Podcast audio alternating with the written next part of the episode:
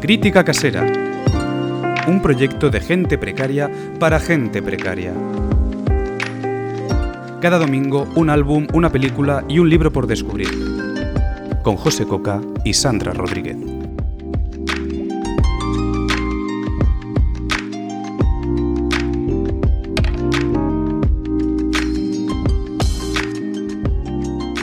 Hello. Hello Sandra, ¿qué tal? Pues muy bien, aquí con un bonito día en Barcelona. Maravilloso, nubes y claros hoy en Barcelona. Sí, sí, un cielo azul, muy bonito. El tiempo está loco, como una cabra, ya lo Sí. sabemos. Bueno, en abril aguas mil, y es lo que hemos es verdad, tenido. hasta el 40 de mayo, mira. ¿cuándo es? Ah, no, queda mucho. 40 de mayo, has dicho. Sí, el hasta el 40 de mayo no te quites el sayo. ¿No lo has escuchado nunca esto? No. No. No, no Pues soy buena sí. española, no me sé todos los refranes. Muy mal. Pues hasta el 10 de junio no te puedes quitar. ¿10? ¿9? No lo sé. No te puedes quitar el- la chaqueta porque Mm. aún puede hacer fresco. Está, está, está bien. Sí. El, es- el edredón, ¿no? Sí, bueno, no, no sé qué es un sayo. Yo creo que un sayo es una chaqueta, ¿no? No lo sé. No tengo ni idea. Ah, no, yo no de dónde tengo puesto todavía. Tengo puesto el nórdico. Me niego a quitarlo. Eso, yo he dicho edredón, pero es lo mismo que el nórdico. No. Técnicamente, un edredón es una manta gordita, ¿no? Ajá. Pero no tiene por qué ser plumón nórdico, ¿no? Bueno, en fin. Es que yo no estoy en primero de vida. O sea, sí estoy en primero. estás en primero, exacto. Sí, estoy en primero, estoy empezando mi vida adulta. Sí. Bueno, ¿qué tal? Bueno, bien, a ¿no? ver, muy bien. A ver, un momento. busy, ¿no?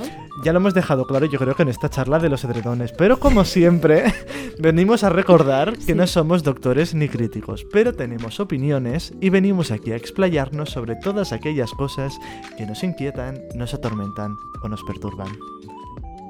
Muy bien, está bien la aclaración. Sí.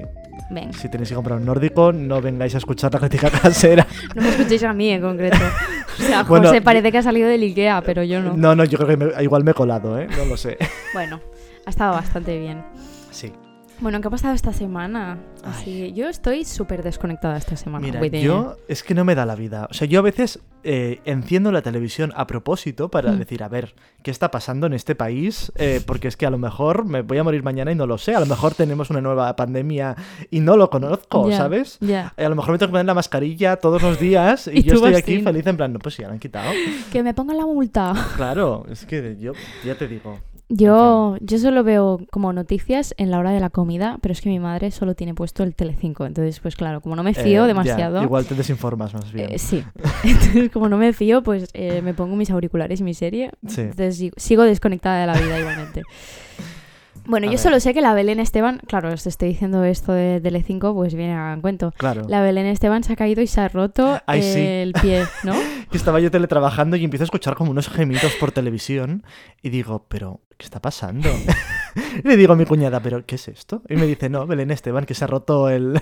que El se había fémur roto el fémur o así, no, ¿no? sé qué. Y yo, ah, vale. Así que yo estaba teletrabajando Sí, sí. con mi pantallita en mi... eh, bueno, en mi Sí, tus despachito cosas que así yo no tengo. Exacto. bueno, que básicamente es la esquinita del comedor que tenemos reservado un pequeño escritorio y esa es mi Bueno, oficina. Está bien. Sí. ¿A quién le Bueno. importa esto? A nadie. Lo de Belén, ¿no? Ah, no. Yo hablaba de mí. Ay, yo hablaba de la Belén. Todo, todo va sobre mí. Esto me lo dijo el otro día mi novio, en plan, todo va sobre ti. Me siento fatal. Uy, pero. Era broma. Pero, Bueno, pero yo me lo tomé en serio. Y dije, vale, pues ahora durante un día no voy a comentar nada que atañe a mi persona. bueno, es típico de que entre broma y broma la verdad asoma, Sí, ¿no? puede ser. Mira, ese refrán sí que me lo sé. Bueno, verdad, ¿Es un sí. refrán o...? Sí, ¿no? un dicho, un Bueno, refrán, un dicho. no sé. Bueno, sé, whatever. ¿no? paso. Un proverbio. Yo no sé poner el concepto adecuado a las Claro, cosas. ¿qué es un proverbio? ¿Qué es un refrán? ¿Qué es un dicho? No ¿Hay diferencia entre estas tres Yo cosas? he estudiado audiovisuales, no, no me Bueno, pues mucho. yo estudio una filología, igual lo debería saber. Pero bueno, en fin, live. A ver, el Congreso de los Diputados, ¿qué ha pasado? A ver, ¿qué ha pasado en el Eh, Congreso? recordamos que todo esto lo estamos hablando desde Twitter en directo. Eh, si hay alguna fake news, que probablemente mm, todas lo sean, Sí. Por ejemplo, eh, no los nos- cuernos de Rihanna. si no nos hacemos conscientes, o sea, conscientes. Eh, Eh, responsables. Responsables, eso. Sí. Eh, vale. sí- Franco está también de moda. Franco fusiló a unas 40.000 personas en periodo de paz, lo que significa que firmó más de 10 condenas a muerte al día que, eh, uf, al día que durante los 10 primeros años de su dictadura. En fin. No lo he entendido. En fin, que Franco mató a muchas personas. Surprise. Sí, Eh, no, pretends to ¿por be qué? shocked. Pretends to be shocked, pero ¿por qué est- está... Uy, uy, uy, uy. Díaz Ayuso. Vox es el señuelo para tapar todo lo que ocurre. Antes era Franco, pero como ya no cuela, porque ya lo han movido incluso de su tumba. ¿Qué? Ay, es que yo estas cosas de fachas no me entero. ¿Pero qué dice, señora? A ver, no sé, mira, estoy muy out. No entiendo qué está pasando. Eh, yo pensaba que Díaz Ayuso ya la habían enterrado del palo. Mira, eh, como eres una corrupta y te han destapado, vamos Hmm. vas a estar un tiempo como en una cueva, ¿vale? Hmm. Hasta que la gente se olvide y luego ya saldrás. Igual No. ya ha pasado este periodo. No, no, no, es que en ningún momento ha entrado. O sea, Ah, estamos en esta distopía en el que robar dinero está súper bien. Sí, ¿no? Sí. Yo creo, es que yo... Pero si le fueron, a, Ayuso- le fueron a, al- a la sede a llamarle presidenta cuando salió todo esto. Que sí, que sí, pero porque, a ver, el PP ya sabía que se estaba enterrando. Entonces necesitaban a alguien Hmm. que, que les desenterrara, y esa era Díaz Ayuso. Y claro, vino el otro, que era un envidioso, y le Hmm. jodió la, la marrana. Y claro, ahora tenemos este panorama. ya. Sí, Bueno, eh, nos En fin. importa poco. sí.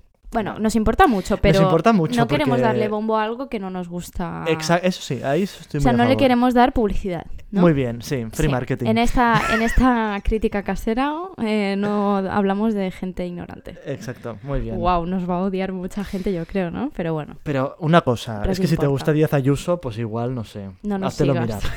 No nos sigas, efectivamente. quizá lo que decimos en el programa de hoy no, no te guste mucho. Sí.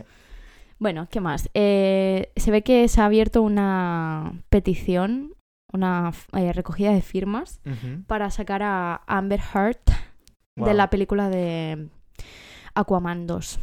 ¿Cómo sacarla? ¿Qué quieren? ¿Hacerle un, un recorte? Que ya no aparezca. Eh, Nunca no sé si es que no sé si es que la estaban grabando y la quieren sacar o Ah. yo qué sé. Guau. O ya estaba hecha, no sé, no tengo ni idea la verdad. Pero que con todo esto del juicio la pues la quieren sacar de la peli. Al final van a salir súper mal parados. Me encanta porque llevamos esto cada semana, ¿eh? Ya, ya, ya. Bueno, es que claro, está Sí, en tendencia. Sí, sí. Bueno, no sé, yo solo sé que le está tocando a ella testificar. Y no sabe muy bien por dónde tirar Hmm. los argumentos, pero bueno, ahí está. Ah, y que eh, dijo, o sea, eh, sacaron como prueba eh, una paleta de maquillaje que ella se supone que usaba durante su relación para mm, tapar los moratones. ¿vale? Y la marca de la paleta ha sacado un vídeo que se ha hecho viral en. TikTok diciendo que la paleta se fabricó eh, después de los sucesos. O sea, o- o creo que ella como que decía que desde el principio usaba esta paleta y esta paleta se sacó en el 2017, o sea que ya habían empezado la relación. Y es como que le han sacado ahí como la mentira. Uy. Bueno, a la ver. propia marca de la paleta, o sea, esto es heavy. ¿eh? Hombre, eso es una Se ha mojado muchísimo la paleta, ¿eh? No sé si... Totalmente. no sé si le sale a cuenta, la verdad. De todos modos... Bueno, sí, porque poco- todo el mundo está apoyando a Johnny eh. Depp. Entonces, De hecho, lo vi... Mi fuente de información, los informativos de Telecinco, estaban hablando de este lo caso, y- criticamos, pero nos encanta. pero nos encanta. Eh, estaban diciendo, estaban sacando como que, claro, es que Penélope Cruz y Javier Bardem apoyan a Johnny Depp, por lo Mm. tanto, él España. es inocente. España, claro, es que claro. España apoya Sí, sí, sí. Es como, ¿cómo universalizar España? Pues mira, Hmm. Penélope Cruz y Javier Bardem ya son suficiente Hmm. representación. No sé, estaban En fin. sacando como muchos famosos, eh, rollo Angelina Jolie, que también Hmm. como que le avisó antes de empezar la relación de que ella no era demasiado buena. Ya. Y bueno, gente que estaba del lado de Johnny Depp eh, avisándole de las cosas que podían pasar. Pero él como se enamoró, pues siguió con la relación. Es que esto es muy conflictivo porque es como... ¿Realmente la gente debería mojarse en una cuestión de una relación ajena?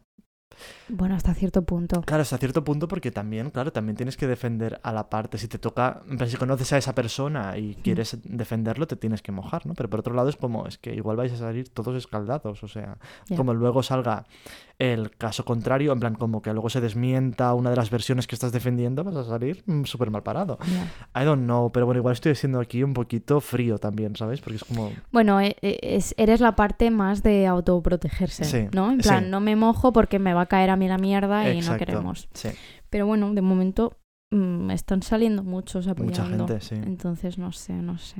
Well, Yo no sé por dónde va a salir esto, pero ya saldrá, ¿eh? Porque estoy harta de hablar de esto. Yo creo que o les sirve como una campaña de marketing súper bien y al final los dos consiguen 50.000 papeles y están en todas partes de repente, o les va a joder la carrera a los dos. Yo creo que les va a joder la carrera a Mm, los dos. Al final él ya ha perdido muchas, muchos contratos con el Pirata Claro. de los Caribe, o de los Caribes. De los Caribe. Los Piratas del Caribe. Sí. Y otra, bueno, eh, Harry, bueno, Harry Potter no, eh, la versión que hicieron después. ¿Cómo es? Uf, el que los animales fantásticos Esa. estos, vale. También. Uf, esta película la fui a ver. Yo vi la primera y no he vuelto a ver nada. Una cosa. Pero mira, es yo- bonita, ¿eh? O sea, era bonita de ver, así muy fantástica. Pero tienes que estar muy in. Porque yo te ¿Sí? digo una cosa, Sandra. Yo fui a- yo nunca he visto Harry Potter, ¿vale? O sea, Vale. vale, ahora ya está. 50.000 personas han cerrado. bueno, como si nos escucharan 50.000. 10 personas. 10 personas ahora mismo acaban de cerrar la pestaña de Spotify. Lo veremos Eh, en las estadísticas. Sí. Lo que te quiero decir es que como yo no estoy nada dentro de esto, me acuerdo que una vez unas amigas que les encanta el- mundo Harry Potter, me di- bueno, era el cumple de una de ellas, y me dijeron, venga, vamos al cine y vamos a ver Animales Fantásticos. Y dije, venga, va, hago el esfuerzo, voy a verlo y a lo mejor incluso me gusta. Llegué tarde, con lo cual tuve que comprarme una entrada como por separado. Entonces me senté totalmente solo en el cine. O sea, estaba a- en plan a cinco filas de mis amigos. Eh, no me enteraba de nada. O sea, era en plan. Yo estaba intentando hacer un esfuerzo. ¿eh? Yo tenía toda la intención de entender qué sucedía en esta película. Pero hay, tienes que tener como. Tienes que estudiar. Dios mío, lo El siento gapo en directo que me acaba de caer de Madre José. mía, Sandra. Una cosa. No pasa nada, no lo pasa peor. nada. eh, soy lo peor. Qué vergüenza. En fin. Pues eso. Volviendo, que. Que tienes que estudiar para, le- para entender esta Bueno, película. sí, es que, es que, o sea, lo que pasa con estas secu- bueno, secuelas, no, lo que pasa con estas sagas Sí. es que crean ya su propio universo, o sea, Sí. no, no lo puedes relacionar con nada de lo que ya conozcas, tienes Exacto. que conocer ese universo. Entonces, Claro, Sí que es verdad que Animales Fantásticos no tienes por qué haber visto toda la saga, pues menos mal. pero un poquito de vocabulario sí que tienes que tener. Sí, claro, yo soy un poquito corta. O sea, yo soy de estas personas que estás viendo una película y, le- y te vas preguntando en plan, ¿pero este se ha muerto o qué le pasa? ¿Pero y por qué le dice esto? Me encantaría ver una peli contigo porque yo soy la que lo explica todo. ah, vale, pues ya está, qué bien, qué buena compenetración. Sí, sí, sí, sí. O sea, yo lo explico todo, lo comento todo y esta cómo va, y esta Yo no, no, sé yo qué, soy- y esta qué hace, qué mal actúa. Bueno, eso sí, eso te lo Soy sé una decir. criticona de, de ahí el podcast. Yo no, yo estoy viendo la peli y mi cabeza está en plan... Estás pensando, hostia, deja el ordenador encendido. ¿o Sí, cómo?". exacto. Digo, hostia, tengo que ir a hacer esto, tengo que hacer lo otro. O sea, Ya. soy tan virgo. Bueno, no, yo es que de este mundo no me he introducido aún, no sabría qué ya te contestarte. introduciré. Eres Aries, ¿no? ¿Tú? Sí, Ah, Vale. Eso explica muchas cosas. pero para bueno o para malo. Para bien. No, Ah. bueno, para lo que... y para mal también. Ay. es broma. no te sé decir nada. O sea, Mm, Bueno, ya, ya haremos un programa explicando estas cosas. Mm. Podríamos hacer un programa sobre este tema. Sobre- sí, sí, sí. Mira. Mira qué bien. la religión de, la, de nuestra generación. en fin. Em, vale, pues yo creo que ya está, ¿no? Sí, ya podemos adentrarnos ¿no? Hmm. en materia. En materia. Pues empezamos. Eh, Venga, ¿Cuál es el tema de- del día hoy, José? Pues yo, te lo, yo te lo explico. Explícamelo, explícamelo. A ver. Como si ¿Qué? no lo supieras. Sí, no, para nada. Vale, hoy. ¿Quién eres tú? ¿Qué haces aquí? ¿Dónde estoy? Pro. Hoy, eh, no hoy cuando grabamos, sino hoy cuando escucháis esto, Sí. es 1 de mayo. Eh, se celebra el Día de los Trabajadores.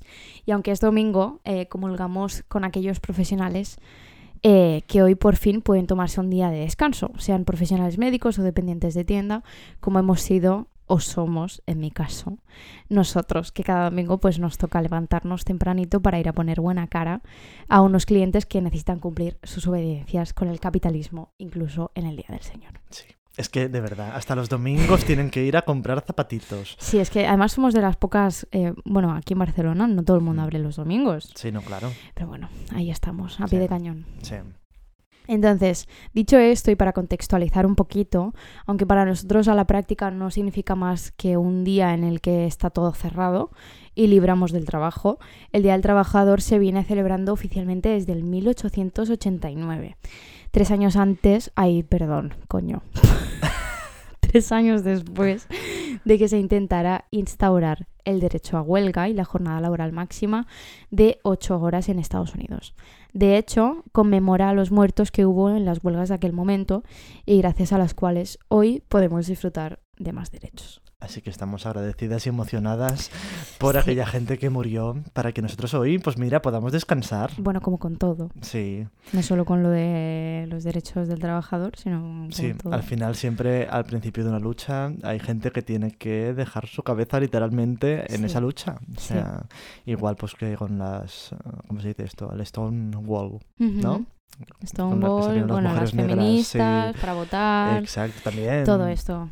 Lo que tenemos a día de hoy, básicamente. Exacto, todo es fruto de gente que realmente dio su vida para eso. En fin, Y lo agradecemos sí, desde aquí, desde este podcast. sí. ¿Qué más? Yo creo que aún nos queda una lucha por delante súper larga. O sea, ahora parece que hemos conseguido como muchos derechos, ¿no? Como miramos hacia atrás y es como, wow, con las cosas que había antes, toda la esclavitud, el no poder descansar, pues parece que ahora estamos muy bien. Pero realmente aún se podrían hacer muchas cosas, ¿no? Ujú. Entonces, claro, en aquel momento, eh, reducir la jornada laboral de 12 horas a un máximo de 8 horas también se interpretaba como una pérdida de eficiencia para las empresas. O sea, es como que el sector más conservador creía que ese iba a ser el fin del capitalismo y el fin del crecimiento económico y que eso nos llevaría a la ruina y la miseria y bueno, en Mm. fin, apocalipsis Típico. total. Sí. No voy a tener el dinero que tengo ahora. Claro, ¡Oh! Claro, sabes que al final que parece que en lugar de darme derechos lo que estoy es jodiendo a las empresas, ¿sabes? Mm. Que es un poco eso. Total, que, que hoy por hoy, o sea, vemos el movimiento reaccionario también. O sea, esto que te estoy contando lo seguimos viendo ahora. Ujú. Eh, y parece que, que nos enorgullecemos de mantener en vigor leyes que hace décadas que no se tocan y que parecen ser la Biblia del trabajo, ¿sabes? Como, como esto que te digo, de las ocho horas.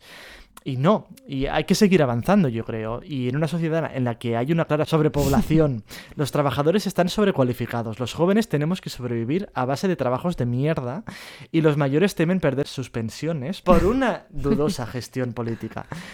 O sea, creo que tenemos por delante un gran recorrido. Creo en la reducción de las jornadas laborales a 30 horas para poder dar trabajo a aquellos que no lo tienen y a su vez dejarnos respirar a las personas que sí que lo tenemos, a, a mantener aquello que tanto se les llena la boca de llamar la conciliación entre la vida personal y la laboral, lo que se llama la, la work-life balance, ¿sabes? Sí, sí. O sea, porque al final trabajar no tendría que ser un privilegio. O sea, creo que simplemente es una obligación. Y como obligación también tiene que ser fácil para nosotros.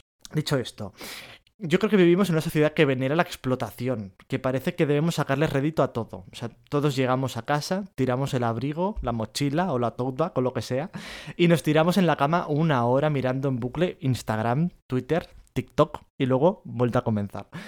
Y luego nos sentimos culpables por no haber invertido ese tiempo en ser productivos. O sea, sabemos que siempre podríamos haber hecho las cosas de forma más eficiente, más rápido, con mejores resultados. Mm. Y eso no tendría por qué ser así, ¿sabes? Ya, sea, esto nos pasa mucho a la gente joven, porque al Sí. final eh, yo hablo desde mi caso y desde mm, seguramente muchos otros, ¿no? Que al final estamos en un trabajo que, que no es el trabajo de nuestras vidas, un poco precario, pues a nivel sueldo, salario, eh, condiciones, etcétera. Mm. Al final, si hemos estudiado una carrera también es para tener unas condiciones y un sueldo y un todo mucho mejor de lo que tenemos ahora, ¿no?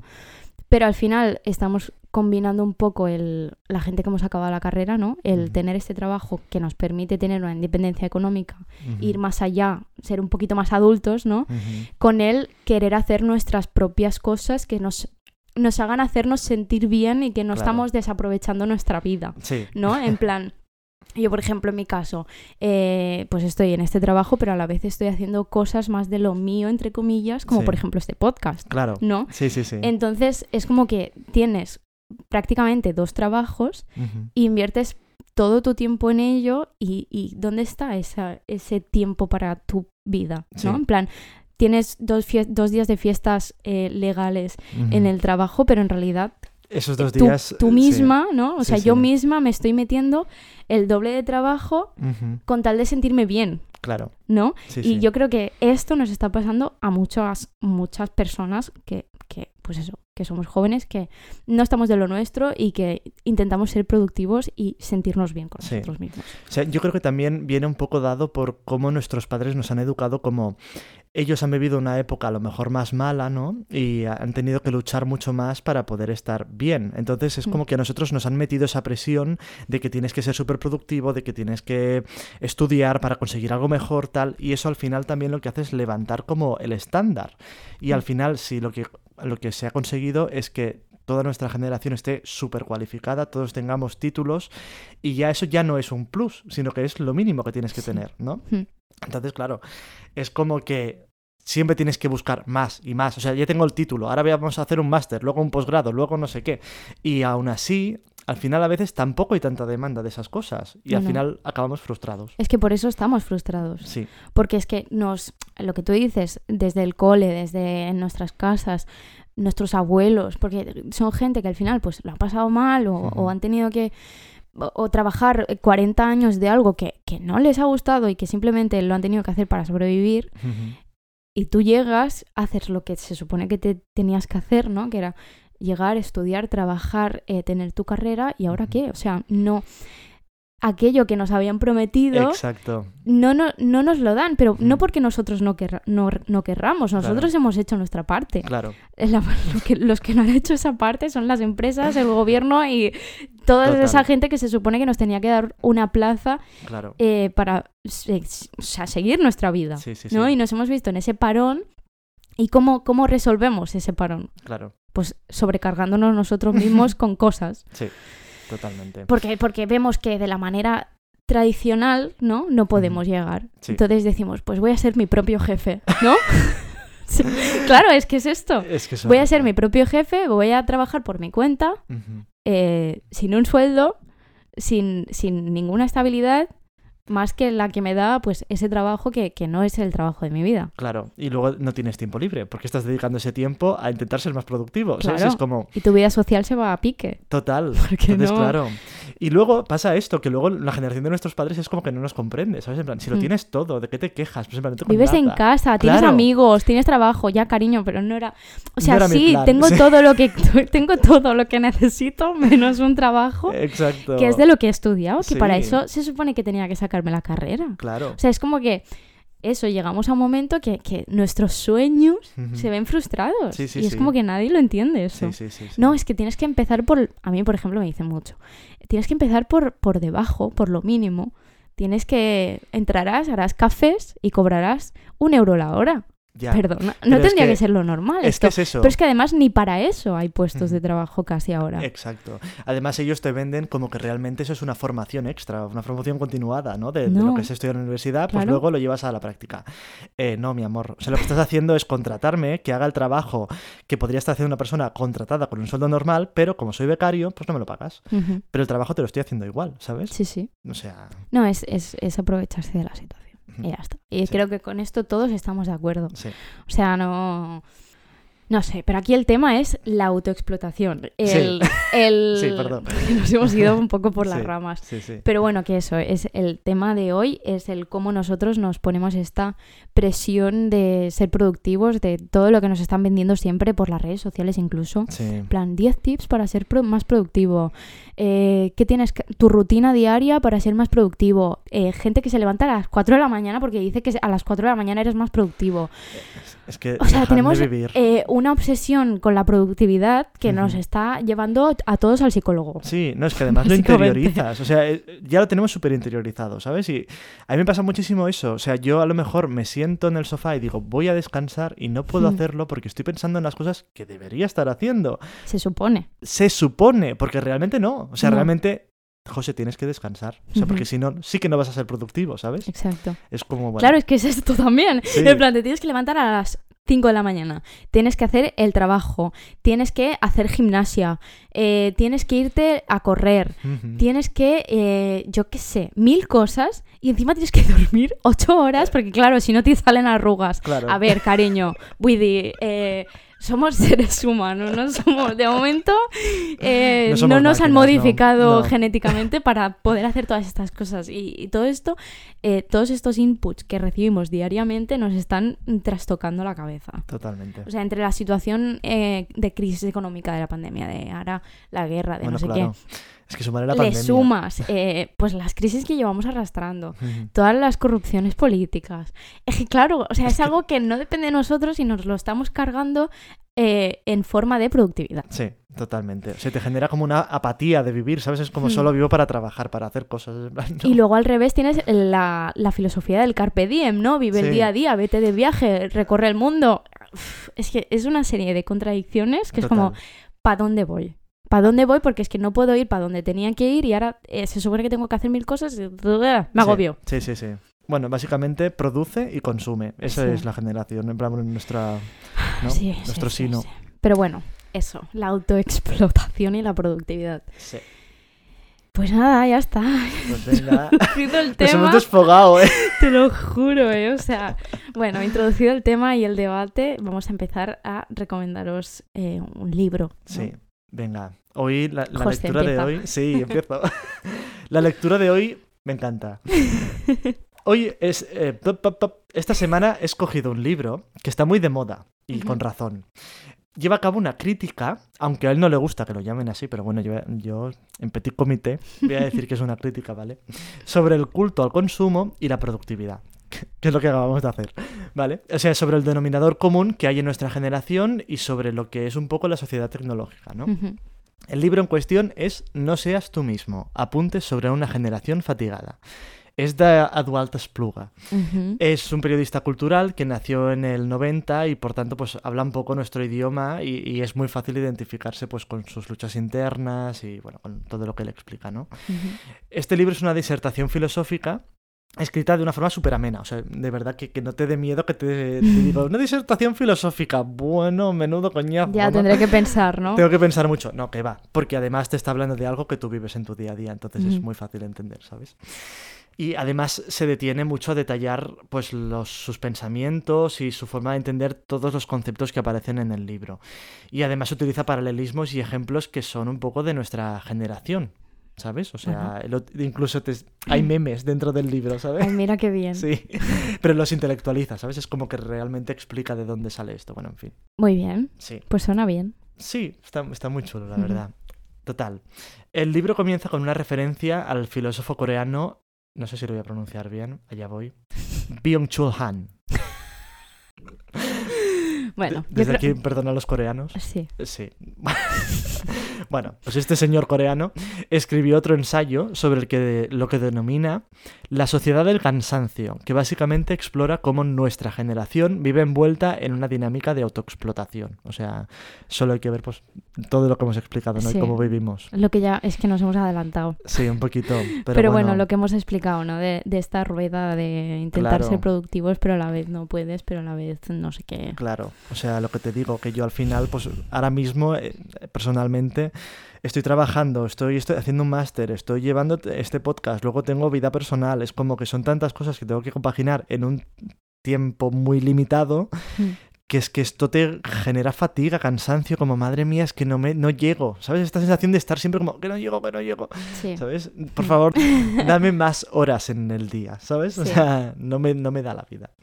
Eudalta Spluga critica cómo se ha intentado mercantilizar la idea de lo millennial como una generación que venera la tecnología, que únicamente se dedica a ver TikToks y a comer tostadas con aguacate, cuando realmente el denominador común de la generación millennial es que vivimos en una sociedad en la que nos cuesta encontrar nuestro sitio, vivimos en la precariedad constante de intentar rentabilizar nuestros estudios cobrando poco y concatenando contrato tras contrato de becario, intentando rentabilizar también incluso nuestros hobbies. O sea, hoy en día parece que cualquier cosa que hagamos tiene que ser productiva Mm. y debe proporcionarnos alguna recompensa material. O sea, por ejemplo, si vemos una serie, es para almacenar conocimiento, para estar al día. No, no es por el goce de disfrutarlo, de voy a ver una serie, sino para que, hostia, ha salido esta serie que está viendo todo el mundo. Es que si no la veo estoy out, ¿sabes? Mm.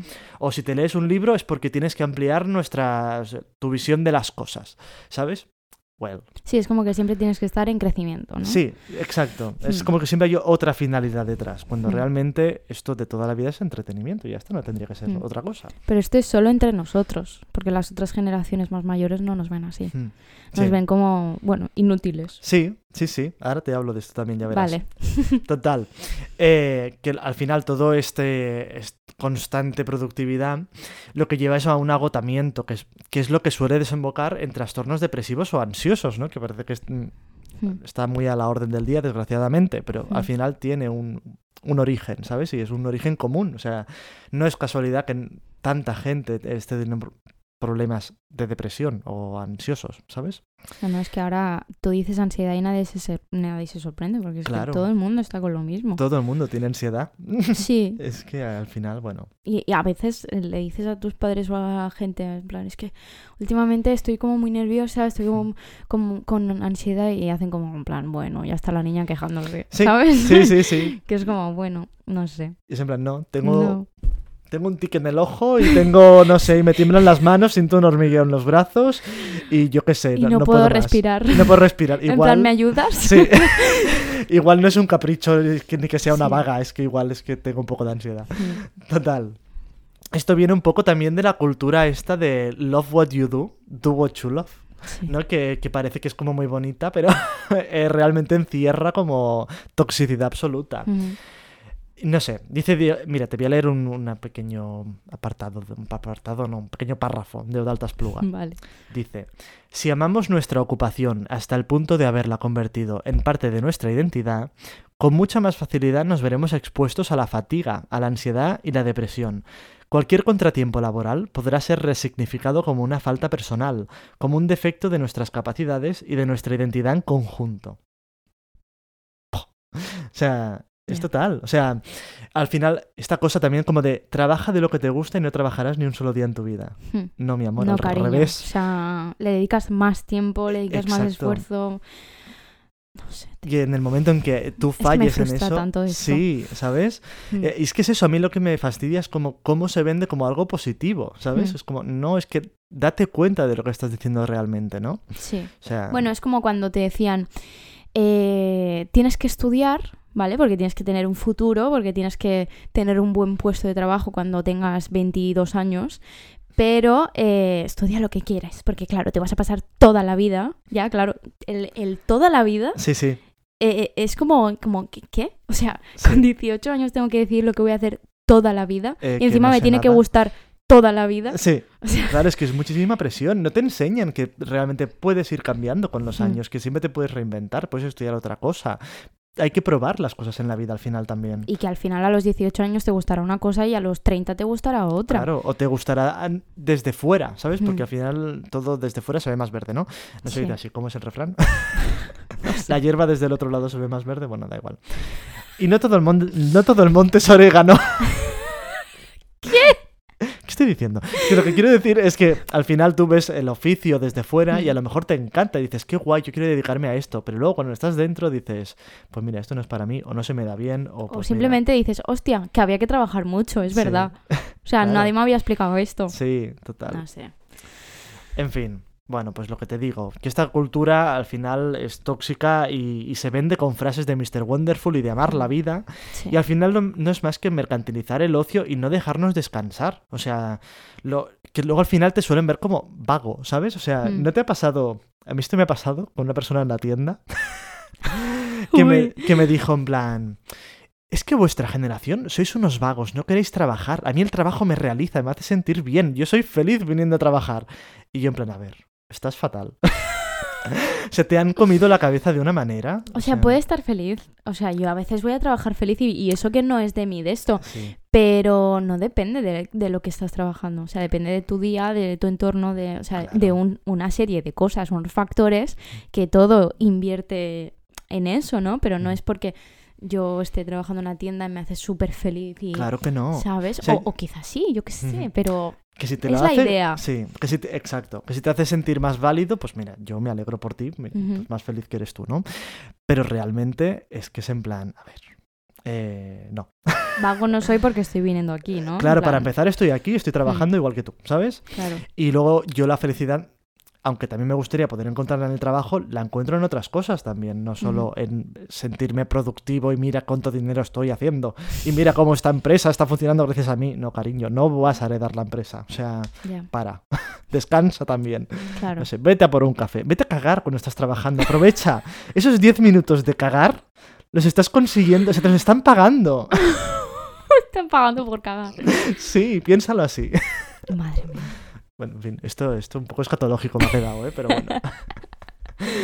En fin, bueno, Eudaltas Pluga tiene muchas cosas interesantes en este libro, ¿eh? Luego, otra cosa de las que dice es que, y esto me pareció súper interesante, es que el concepto de generación realmente él lo utiliza como un concepto pragmático, ¿no? Como para entender la sociedad. Pero a la vez es como una idea súper errónea, ya que intenta como agruparnos únicamente por tramos de edad. Y al final, como vernos como una generación, lo que hace es invisibilizar las luchas internas de cada generación. ¿Me explico?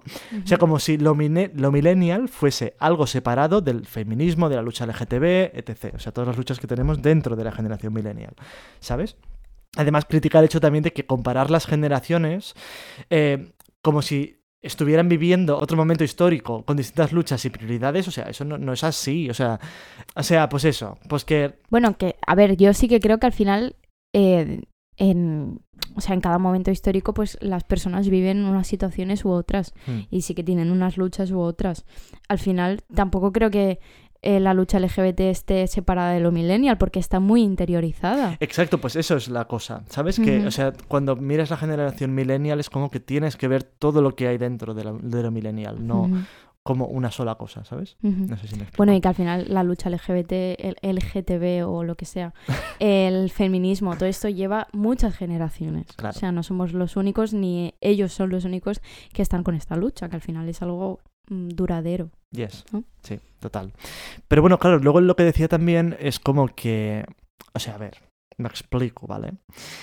Al final estamos todos en el mismo momento histórico, con una edad u otra, pero estamos viviendo la misma etapa, la- Ujú. con los mismos conflictos, ¿sabes? Entonces es como que realmente tampoco lo puedes separar por la edad que tienes. O sea, vale, en este momento histórico nosotros tenemos 20 años, 25, lo que sea, y hay otras personas que tienen 60, pero están sufriendo los mismos problemas, ¿sabes? I don't know. Desde El- otro nivel, quizá. Sí, o sea, mira, por ejemplo, hay un momento en que dice Uspluga, es que esto me gusta. Dice, ¿por qué la referencia deben ser mis padres cuando tenían 30 años y no ahora con 60, que se enfrentan al desempleo de larga duración? Esto es lo que te quiero decir, ¿sabes? Vale. O sea, realmente sí, somos dos generaciones distintas, vale, ok. Pero estamos en el mismo contexto. O sea, yo no me puedo comparar con mis padres cuando tenían 30 años, porque estaban en otro momento histórico. Me tengo que comparar con mis padres ahora. Claro, Porque- vale, ahora lo estoy entendiendo. ¿Me explico? Sí, Vale, ahora sí. Vale. O sea, que, que, que sí, es lo que hacen ellos, ¿no? En plan, yo a tu edad eh, ya me estaba casando. Eh, cariño, pero tú ahora lo estarías haciendo Claro. a mi edad. Mi padre con un solo trabajo mantenía a la familia entera, tenían tres hijos, estaban pagando un, un piso de compra. Ahora es que no lo haces. Eh, yo ahora con mi sueldo, eh, da gracias si tengo una gata. O sea... y pago un alquiler. O sea, No, es que claro, ya, es ya que voy ahogado. Yo tengo muchas discusiones por este tema porque me parece súper injusto, ¿no? Porque, bueno, siempre está lo de. Es que yo ahorré, ¿vale? ¿No? Yo trabajé muchas horas extra y ahorré muchas, mucho tiempo, eh, dos años concretamente, y me compré un piso. Que ya no estamos hablando ni de alquiler. O sea, me compré un piso. El precio de los pisos es distinto, el salario y el tipo de trabajo, o sea, a lo mejor el tuyo era más precario, pero cobrabas a lo mejor el doble o el triple de lo que yo estoy cobrando ahora. Eh, es que todo, o sea, el, el ocio no era tan caro como ahora, irte al cine no valía 9 euros. Sí, Eh, es que, no sé, todo en conjunto no es lo mismo. ya. O sea, no me digas que yo, con 23 años, tengo que empezar a comprarme un piso porque es que no, no aspiro ni a tener el alquiler. Eh, totalmente. Es en plan, no, no voy a poder ahorrar tanto dinero. Es imposible. Y, y ni es que me ponga ni, ni a ahorrar dos años ni, ni cinco. Ya. Es que da gracias si ahorro, pues no sé, 3.000 euros. ¿Sabes? es que claro.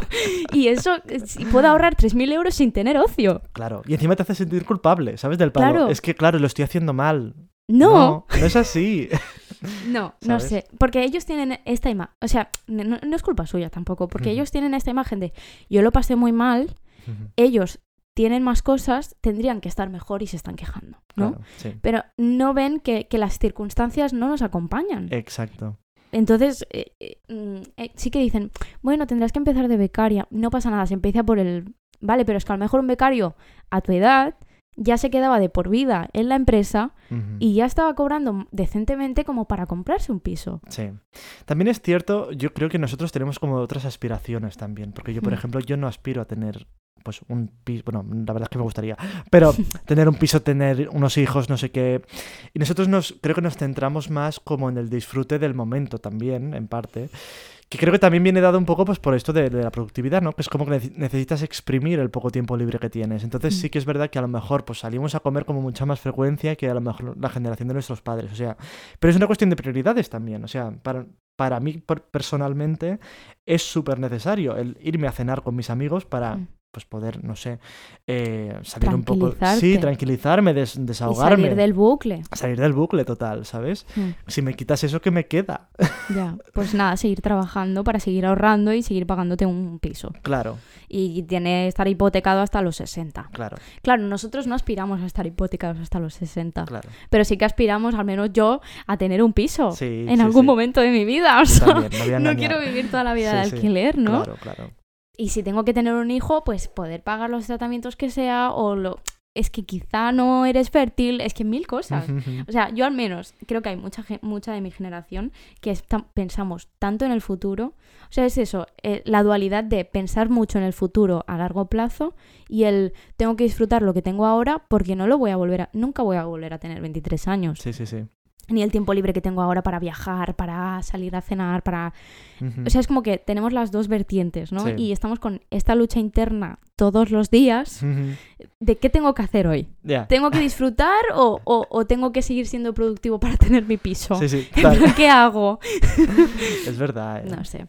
En fin, en resumen, que este libro nos ayuda pues, a tomar conciencia de las luchas diarias a las que nos enfrentamos sin apenas percibirlo, y a darnos cuenta de que nuestras preocupaciones y, y trastornos muchas veces, más que una situación personal, son fruto de una estructura capitalista que nos machaca y nos obliga a exprimir nuestras capacidades. No sé.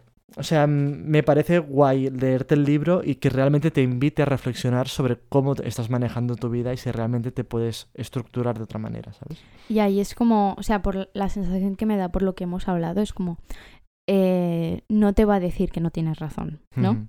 Y es como, por fin vas a tener como una conversación interna, ¿no? Con alguien que te va a decir, tranquilo, que es que no te lo estás imaginando tú. que Es Claro. que esto está pasando y, Y no es eres la única persona que lo está viviendo. Sí, exacto. Y que esta presión no son Mm. tus padres, no es, es, es el sistema, ¿sabes? Mm. Entonces, relájate, tómate un tiempo libre, mm, no Sí, sé. No sé. Plan, no te. Lo decimos nosotros, ¿sabes? Pero eh, no te. Mira de no presionarte tanto. Claro, exacto. Esto me lo decía mi psicóloga siempre. Me decía, pero José, déjate en paz. Claro. Siempre me lo decía, porque es verdad, yo siempre estaba como, ay, tengo que hacer esto, tengo que hacer lo otro, es que tendría que estar haciendo más, lo podría estar haciendo mejor, no sé Mm. qué. Y ella me decía, pero a ver, José, para. En A mí me lo... Yo tengo a Ari que me dice eso. Sí. Sí. porque además ahora, que es eso? Solo estoy trabajando, pero me siento una inútil porque es que no toco las cosas que me gustaría estar tocando. Es como que le digo, es que quiero hacer esto, quiero hacer lo otro y es que esto no lo he acabado y lo tengo a medias y no sé qué. Me dice, "Eh, para y hazlo. Claro. En plan, cuando tengas tiempo, lo haces. Mm. Si no tienes tiempo, no lo hagas. Claro, ya está. No pasa nada. Y que todo es más sencillo de lo que parece. Haz lo que te apetezca en el momento. Si quieres irte a comer, come. Si quieres hacer el trabajo, hazlo. Claro, Pero ya está. sí. No, it's not a big deal. Sí. O sea, relájate. Exacto, que a veces estás pensando más en hacerlo, en lo que tienes que hacer que en realmente hacerlo, ¿sabes? Sí, sí. que a lo total. mejor es para una tarea de 10 minutos estás como 3 horas pensando, tengo que hacer esto, tengo que hacer lo otro. Mm. Es un minuto.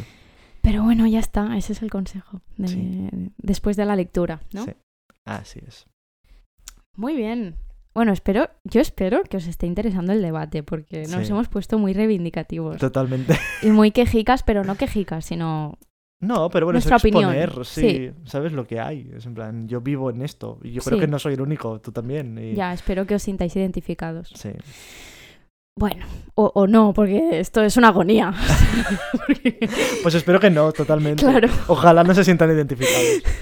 Bueno, no, que si no seremos unos psicópatas locos. Bueno, no sé, haced lo que queráis. No mandamos en vuestros sentimientos y en vuestros pensamientos. Exacto. Bueno, empecemos con la música, ¿no? Sí. Vamos a la música. Hoy, hoy va a ser un poco como el programa anterior de... ¿Qué, qué fue? De la religión, ¿no? Sí, sí, de la religión, sí. Vale, que va a ser un poco distinto, ¿no? El tema de la música. No vamos a hablar de ningún álbum en concreto, sino de, de, de algo que, que yo creo que es bastante interesante y, y- y no se habla demasiado, sí. ¿no? O al Yo menos yo no lo he visto que se hable. No, no, total. Bueno, es que ya en la búsqueda de información que hemos hecho este, ha sido un Mm. poquito escasa. Bueno, está en todo... eh, Está integrado, entonces ya nadie lo... O sea, nadie Sí. se da cuenta. Ya está, sí, total. Es como, bueno, la usamos y ya está. No, no le damos más vueltas. Pues de lo que vamos a hablar es de esta herramienta que yo creo que hemos usado todos, que es la música para concentrarte. para concentrarte y ser más productivo. Y bueno, hoy nos ponemos un poco la bata de científico y os hablaremos pues de toda esa música dedicada a aumentar la productividad de las personas. Los lo-fi beats y otros sonidos que se supone que nos aumentan la concentración, ¿no? Eh, los encontramos en YouTube y en Spotify y en todos lados, ¿no? Y es como que lo tenemos súper integrado, es una herramienta más. Pero realmente mm, nos ayudan en algo o, o por qué nos están ayudando, ¿no? Sí. Vale. Bueno, la musiquita de ascensor. A mí Sí. me funciona mucho, la verdad. A mí no lo voy a también. negar. Pues que a mí me funciona para todo, para Sí. dormir, porque es la única manera Para que tengo dormir. para todo, ¿Te pones música para dormir? todo. Wow. Esto no lo es sabía. que si no, no duermo. O sea, que tú piensas que yo tengo un insomnio que te cagas. Sí. Y es la única manera de que mi cerebro haga y se apague. Wow. Yo es que caigo frita. O sea, tengo esta suerte que es que como llega la hora, yo ya Yo se no me cierran los ojos. Yo no puedo, es que mi, mi cabeza empieza a run, run, run, run, run. Pero no por nada, sino con todo. Sí, en sí, plan, sí. y no calla, y no calla, y no calla. Es como, No para, no para. no para, no para. Pero bueno, eso, yo al menos uso la música para todo. Sí, yo para estudiar me va muy bien, la verdad. Y bueno, eh, lo dicho, hay muchos eh, eh, investigaciones eh, científicas y estudios, ¿no? Que la primera conclusión que sacan es que cuando te sientes feliz, trabajas mejor, ¿vale? Eres más productivo. Y, ¿Y cuando eres productivo eres más feliz?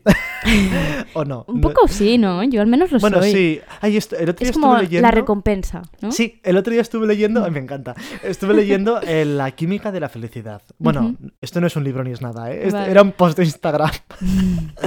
Así que a lo mejor la rigurosidad de esto es un poco dudosa, pero bueno. En fin, que hablaba como que hay cuatro hormonas que tú puedes como entrenar para que engañar a tu cuerpo y ser más feliz. Que eran la dopamina, la serotonina y no sé qué más. Ina, ina, ina. Sí, todas acabadas en ina, ¿no? Y entonces decía que una de ellas se activaba cuando acababas una tarea. Entonces, para tú ser más feliz tienes que acabar tareas. No sé, me pareció curioso, ¿sabes? Porque no me había parado a pensar que como para ser feliz realmente existe una química detrás, ¿sabes? Entonces, bueno, lo típico de pues sales a Ah, mira, endorfinas. Cuando, Eso. ¿no? Cuando sales Sí. a hacer ejercicio liberas endorfinas, pues era esto. Digo, fíjate qué curioso, ¿eh? El ejercicio, el amor, el trabajo. Sí, básicamente. Digo, bueno, pues anda que para tenerlo todo, un poco complicado. O sea, si tenías que hacer todas las cosas que había en la lista, ya te digo yo que te- se te cae un ojo. No se puede hackear tanto el cuerpo. No, la verdad es que no. Vale, pues mira, un estudio del 2014 descubrió, descubrió que escuchar música eh, de fondo animada mejoraba la velocidad del procesamiento del cerebro y reforzaba la memoria en, los adultos mayores. ¿Vale? Entonces, ¿qué más? Eh, eso, a lo largo de la historia, pues eso, se han hecho mil estudios, ¿vale? Y también hay algunos que dicen que la presencia de la música provoca en el organismo una mejora en el estado de ánimo.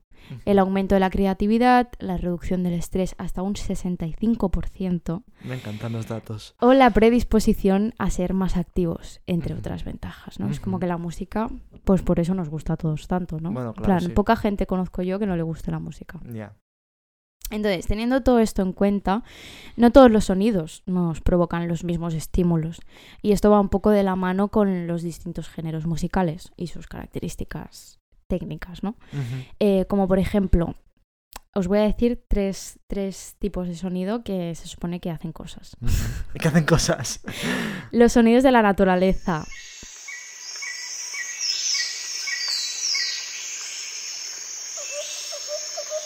Un tópico.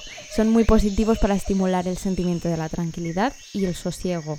Y además también nos potencia la concentración. Check. Lo he usado. ¿Tú? Yo la verdad es que no. Mm. Esto mi novio utiliza mucho la- la- las tormentas y estas cosas, Sí. se las pone de fondo para estudiar, pero I don't know. O sea, bueno, en realidad, Mm. claro, a mí es que me- gusta estudiar cuando llueve o, cuando, o leer cuando llueve. Pues Así mira, que bueno, pues te lo puedes hacer de forma art- artificial. el ¿no? ASMR de la naturaleza. Es verdad. Vale, ¿qué más? Eh, la segunda.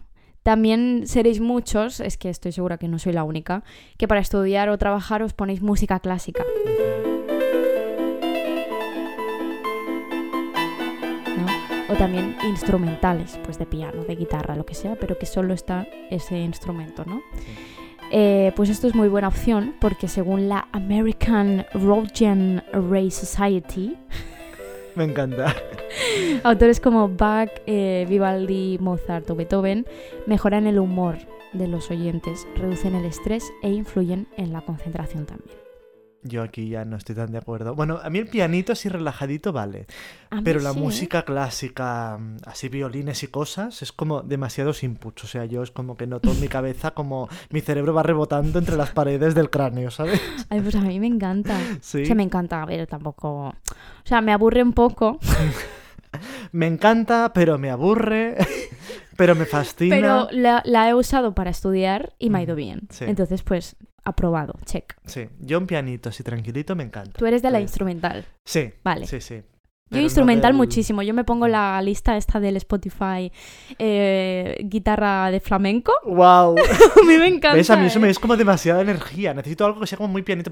Bueno, claro, depende de lo que estudies. Sí, bueno, claro, no sé. Depende de la materia. Uy, no, no, yo, yo funciono con todo igual, ya te lo digo, ¿eh? Yo, mi- mi- Ah, no, no. A no. mí no me metas muchos inputs porque no doy para más. O sea, Yo depende de lo que esté haciendo, necesito uno ritmo u otro. sí, Porque si no, o me duermo o, o me estreso. entiendo. Yo ya, yo ya me conozco. yo ya Sí, me- sí, yo te veo, eh. sí, sí. Y luego, por último, eh, la tercera, el, el tercer sonido, ¿no? Que dicen que va muy bien, que yo con esto, pues, no lo he comprobado demasiado, son las melodías épicas.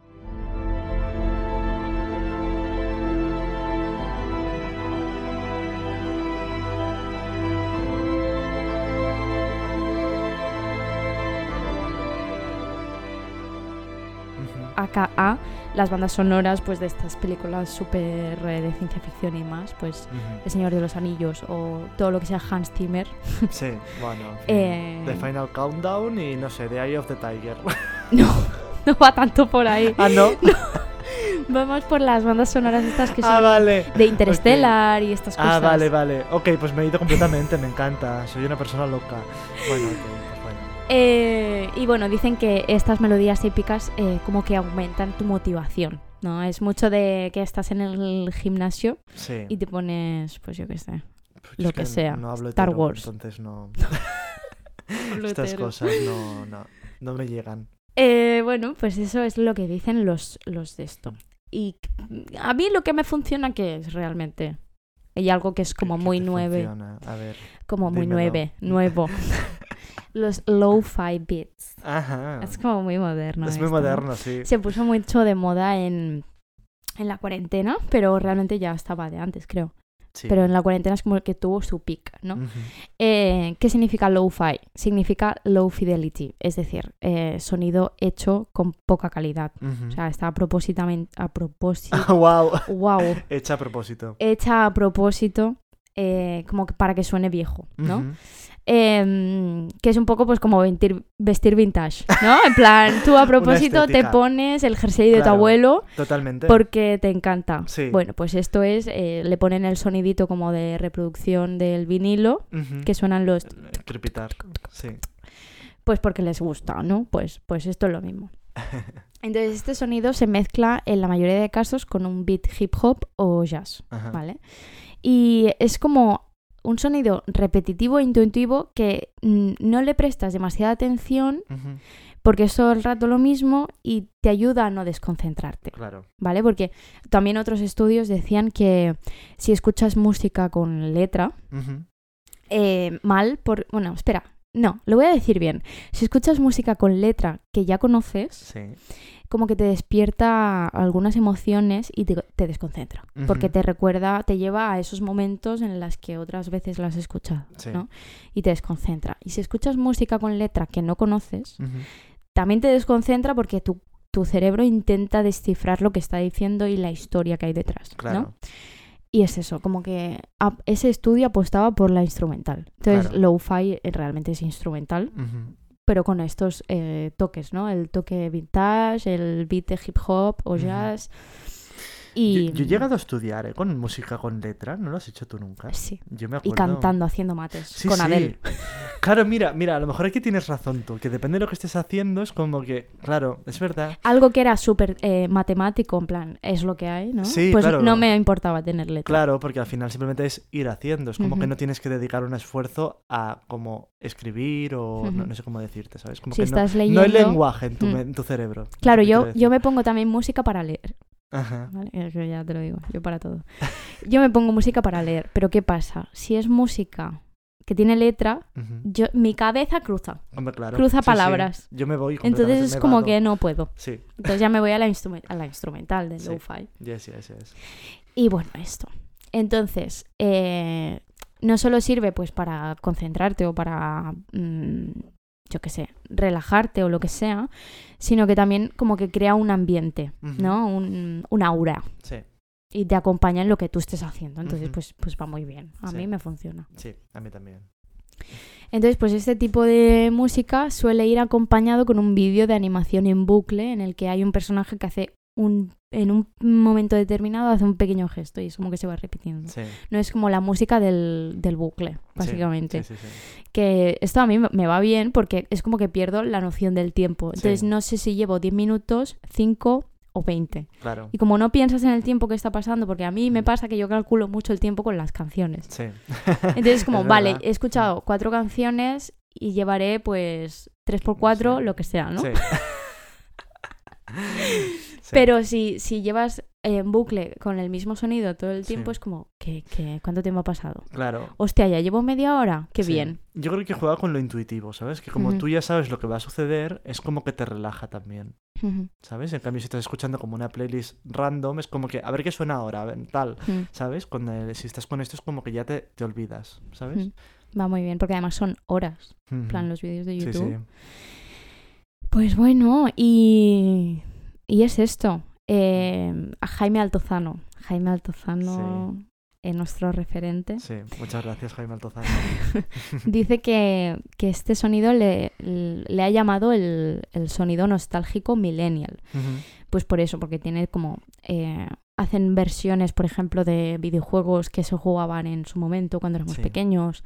O hacen... ponen sonidos de canciones o melodías que conocíamos pues cuando éramos en nuestra infancia. Y entonces Sí. es como que crean este...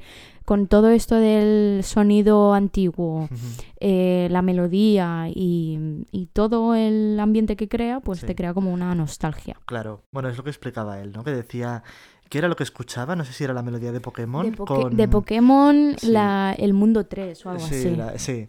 Y que se ponía, claro, tenía como de fondo... Claro, ah, vale, espérate. Es que era esta cosa de los vídeos que te intentaban como llevar a una escena muy en particular. Sí, sí, ¿No? Entonces él decía, por ejemplo, eh, estás jugando a Pokémon en tu habitación y eh, es verano y se escuchan las chicharras y no sé qué, y tu madre está en la cocina cocinando. Y, y- Bueno. y- y tienes pues el sonido de la sartén, tienes Sí. el sonido de los grillos porque se supone que es verano y estás en el campo, tienes el sonido de lo que es la música en realidad y un poco todo mezclado. Sí, es guay porque O- te entra en ese mundo, ¿sabes? Que en, en- en la cuarentena se puso muy de moda el eh, está sonando Bad Gyal, pero estás en, la- en el baño de la discoteca. Sí, Y claro, eh, es como que a nivel de sonido mm, técnico, sí. como que baja, ¿qué es? Que bajan, Uf, no lo quitan sé. los bajos o algo así. No, quitan los agudos o algo así. Ah, no yo qué sé. no Bueno, sé. que a nivel técnico lo tocan para que suene como si estuvieras en Y un es que baño de verdad. realmente suena así. Sí, sí, o sea, era fascinante. O sea, yo alguna vez le había llegado a buscar como canciones en particular para que me llevaran realmente a esa época.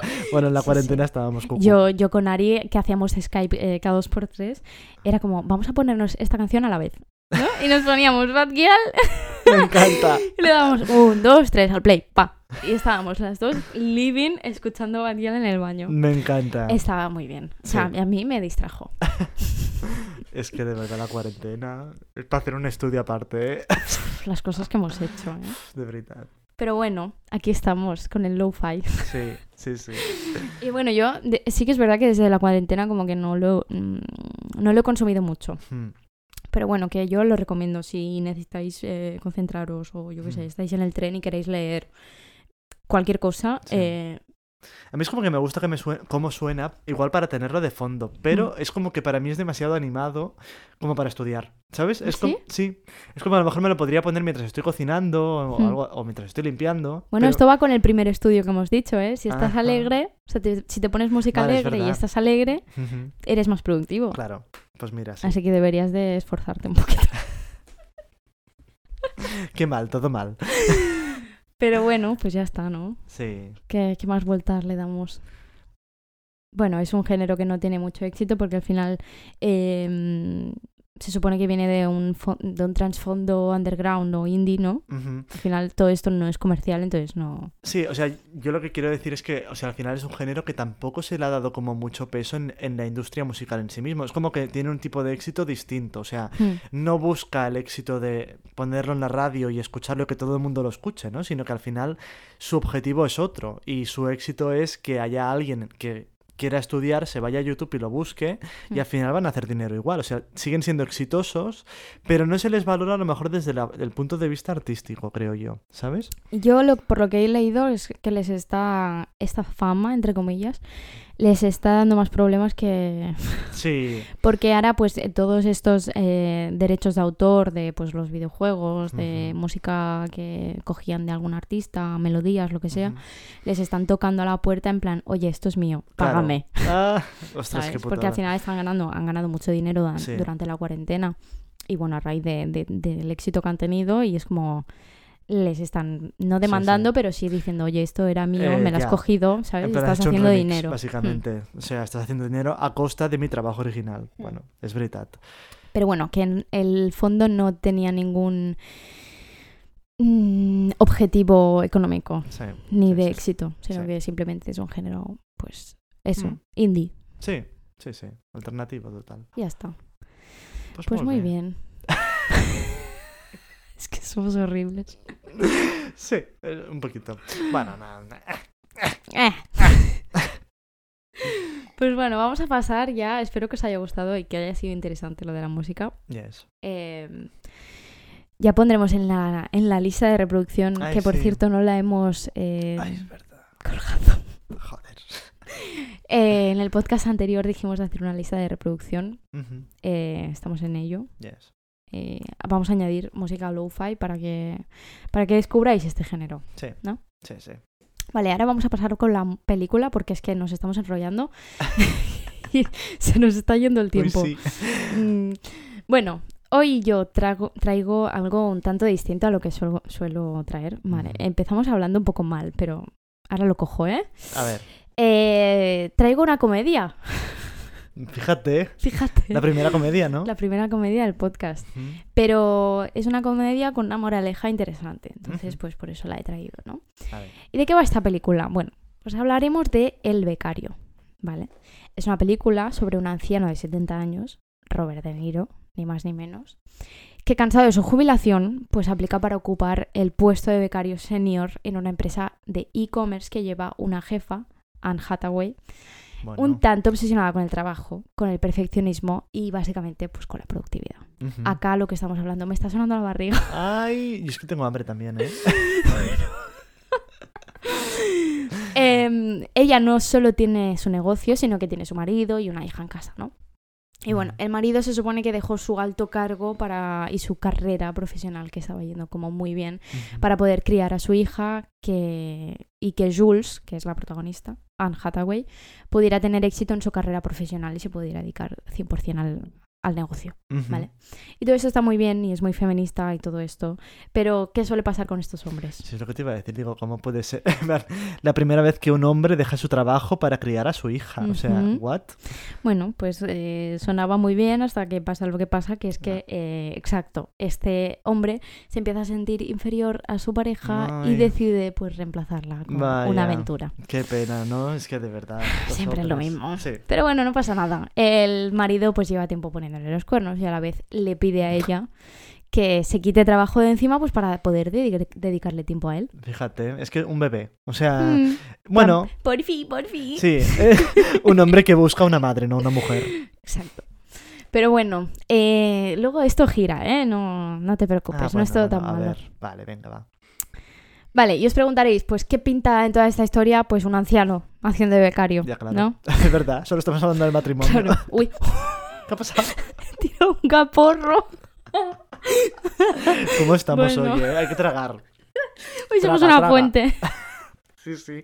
Bueno, es que hablamos mucho. Sí. de- Bueno, eh, ¿qué pinta un becario? Sí, Un anciano. venga. Bueno, ¿Qué? pues se podría decir que es la personificación de el angelito bueno que tenemos todos dentro eh, de nuestra pesadilla productiva, ¿no?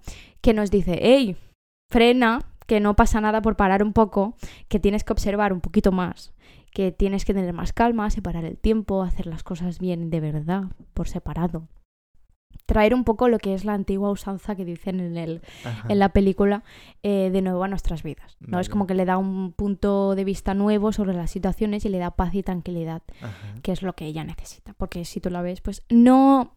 Eh, o sea, está todo el rato en movimiento la mujer, Vale. no puede parar. Ujú. está en todo, está en todo y está en ningún sitio a la vez. Y bueno, el conflicto interno más grande que tiene ella es que le dicen que si la empresa sigue a este ritmo tan frenético de productividad, eh, acabará quebrando. Entonces se irá a pique y, y para eso pues necesitan empezar a frenar y le aconsejan que contrate a un CEO, ¿vale? Un CEO. que sea su jefe y que haga gran parte del trabajo que tiene ella y la controle. En plan, Bueno. frena un poco, ¿no?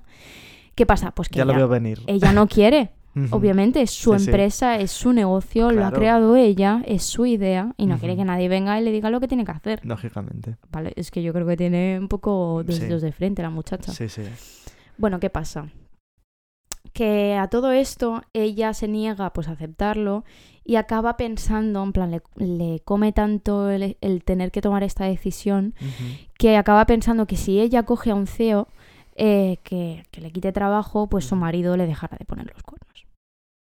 No. Que Tiene que ver una cosa con la Pues otra. que entonces no tendrá que tener eh, tanto trabajo, estará Ah, más en casa y él estará más contento con ella. Mira, cariño, eso no funciona así. O sea, el problema no lo tienes tú. Tú no eres la que está ocasionando que te ponga los cuernos. Los cuernos te los Ahí. pone él. Ahí estamos. Y bueno, el anciano es el único que le dice que contratar a alguien para quitarle trabajo no va a dejar que su marido deje de ponerlo en los cuernos Ah, porque, claro, eh, Vale. porque al final eh, es un conflicto que no tiene nada que ver con su carrera profesional. Y eso es lo que le hace, es lo que te digo, el anciano es como el angelito bueno. ¿vale? Es lo que la, la única persona que le hace Sí, razonar, la razón. que la observa, porque la observa mucho y, y- y solo con mirarla ya sabe lo que necesita. ¿no? Porque tiene, el anciano tiene como esta sabiduría de sus años de experiencia y todo esto. Es como que la ve venir. Sí. Y es el único que la sabe aconsejar bien según lo que ella quiere. Y le- lo que le dice, la que. Lo que. La cla. El único que le dice lo que tiene que escuchar. Sí. ¿Vale? Y, y bueno, al final ella es la creadora de la empresa, de su carrera profesional, solo tiene que aprender a trabajar pues de una manera más dosificada y tranquila. Yes. Que es lo que tenemos que hacer todos. Eh, sí, totalmente. Podríamos todos tomar ese consejo y Exacto. aplicarlo.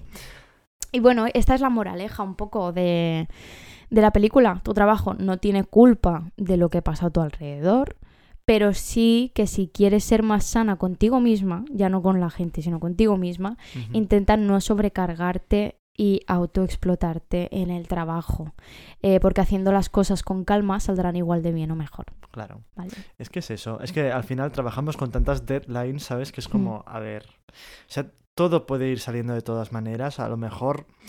Es que, eh, claro, es eso. Es como Mm. que tienes prisa todo el rato, ¿sabes? Mm. Porque no llegas, ¿sabes? Ese es el problema realmente. No sé qué estoy Lo que tú decías antes, Sí, de tener la sensación todo el rato de que no llega, que no Sí. llega, que no llegas. exacto.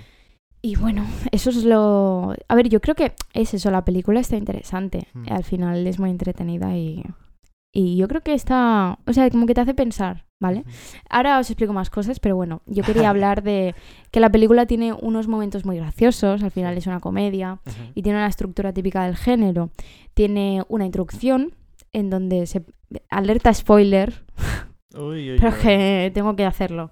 Eh, eh, tiene una introducción en donde se presentan los personajes, Ben, que es el anciano, y Jules, que es la jefa, y Mm. los personajes secundarios, pues que estarán todo el rato en la trama ahí, Sí. em, ayudando a, a que las cosas salgan, ¿no? Ujú. Luego está el planteamiento del primer conflicto, que es que Jules está desbordada, mm, se niega a todo y la presionan para escoger al CEO y además pues no le gusta la idea de tener a un becario anciano. O sea, no se piensa que la va a frenar de ese nivel tan frenético de productividad, porque es mayor. Claro. Porque- Bueno, es que esta cosa también de, de como de denostar a la gente mayor, Sí. ¿sabes? Porque es como que ya, ya está, no se entera de nada, está chucheando. ¿sabes? Pues eso es lo que le dicen a ella, le dicen, tío, que ha trabajado, tiene una experiencia, tiene Ya. 70 años, ¿no?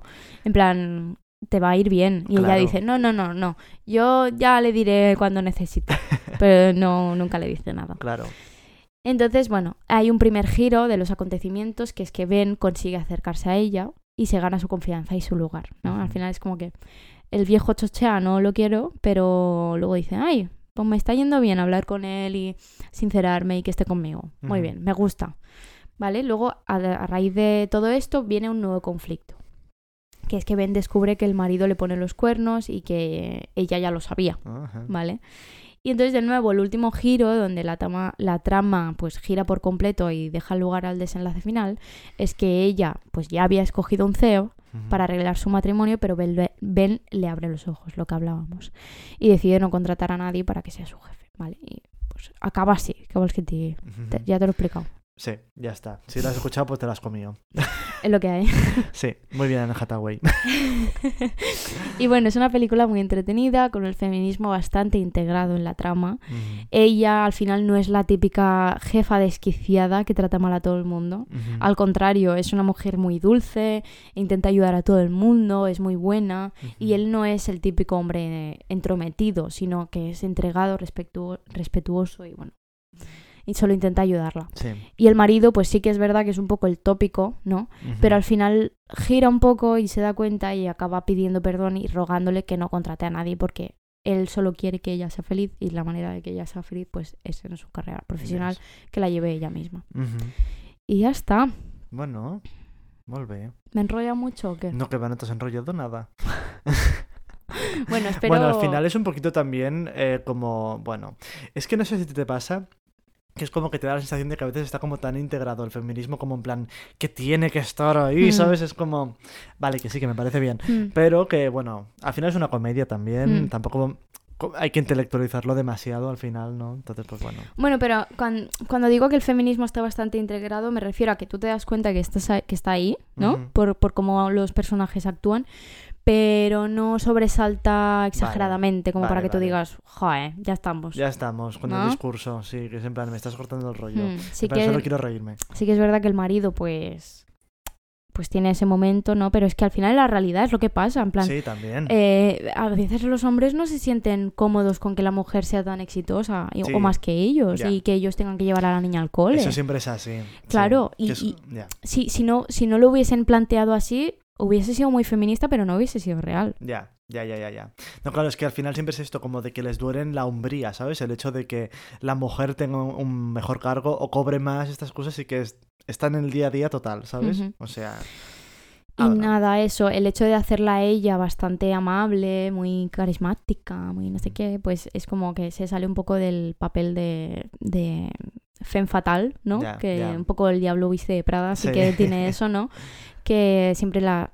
Cuando una mujer tiene éxito en su carrera profesional es, es como que la hacen muy mala y muy Sí, es verdad. ¿eh? arrogante Sí, sí, y, no tiene esto, ¿no? En Claro. plan, la hacen bastante distinta. Está muy bien. Eso está guay.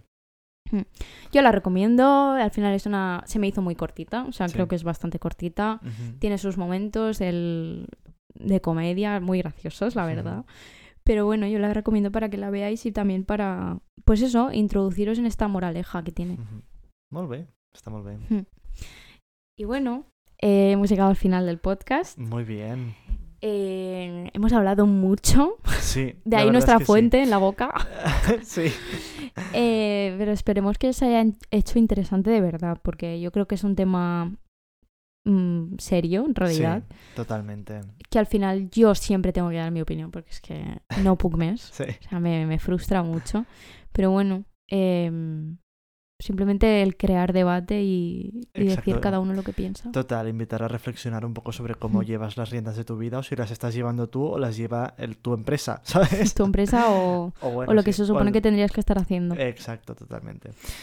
Y eso, bueno, oye, vamos a agradecer a la gente que nos escucha hasta aquí, Sí, ¿no? sí, en plan, Sí, o sea, si llevas una hora y no sé cuánto, un cuarto a lo mejor escuchándonos, ya. eh, primero enhorabuena. Igual eres la primera. Y segundo, Sí, gracias. Gracias. Sí. Y bueno, que al final, o sea, yo lo quiero decir esto, me hace mucha ilusión, que llevamos con este, son seis programas, Sí, que la gente nos está escuchando. Ay, sí. y me hace como mucha ilusión que al final solo veo números, ¿no? Porque interacción Mm. no tenemos mucho No, con vosotros, pero No, no. yo espero que, que os esté gustando el proyecto y, y que lo apoyéis de alguna manera. Pues compartiendo, siguiéndonos en Instagram, que ya lo sabéis, es eh, arroba la crítica casera. Y que al final todo este apoyo y todo lo que... Que al final vemos datos, pero sabemos que hay personas ahí. Claro, Y lo agradecemos. totalmente. Y es eso, que es que la mínima cosa, no hace falta que hagas gran cosa. Y nosotros Mm. te lo agradecemos un montón porque nos ayuda un montón. Sí, si no, esto no despega. sí, es que al final tampoco estamos haciendo esto con ningún objetivo Claro. marcado. Simplemente sí. pues nos queremos sentir productivos. bueno, es nuestro hobby, sí. Sí, es no nuestro sé. hobby, nuestra forma de sentirnos productivos de alguna Sí. manera Mm. y, y, pues que, que le vaya gustando a la gente pues nos, nos produce esta satisfacción interna. Totalmente. Y bueno, ya está, hasta aquí el día de hoy, el tema de hoy.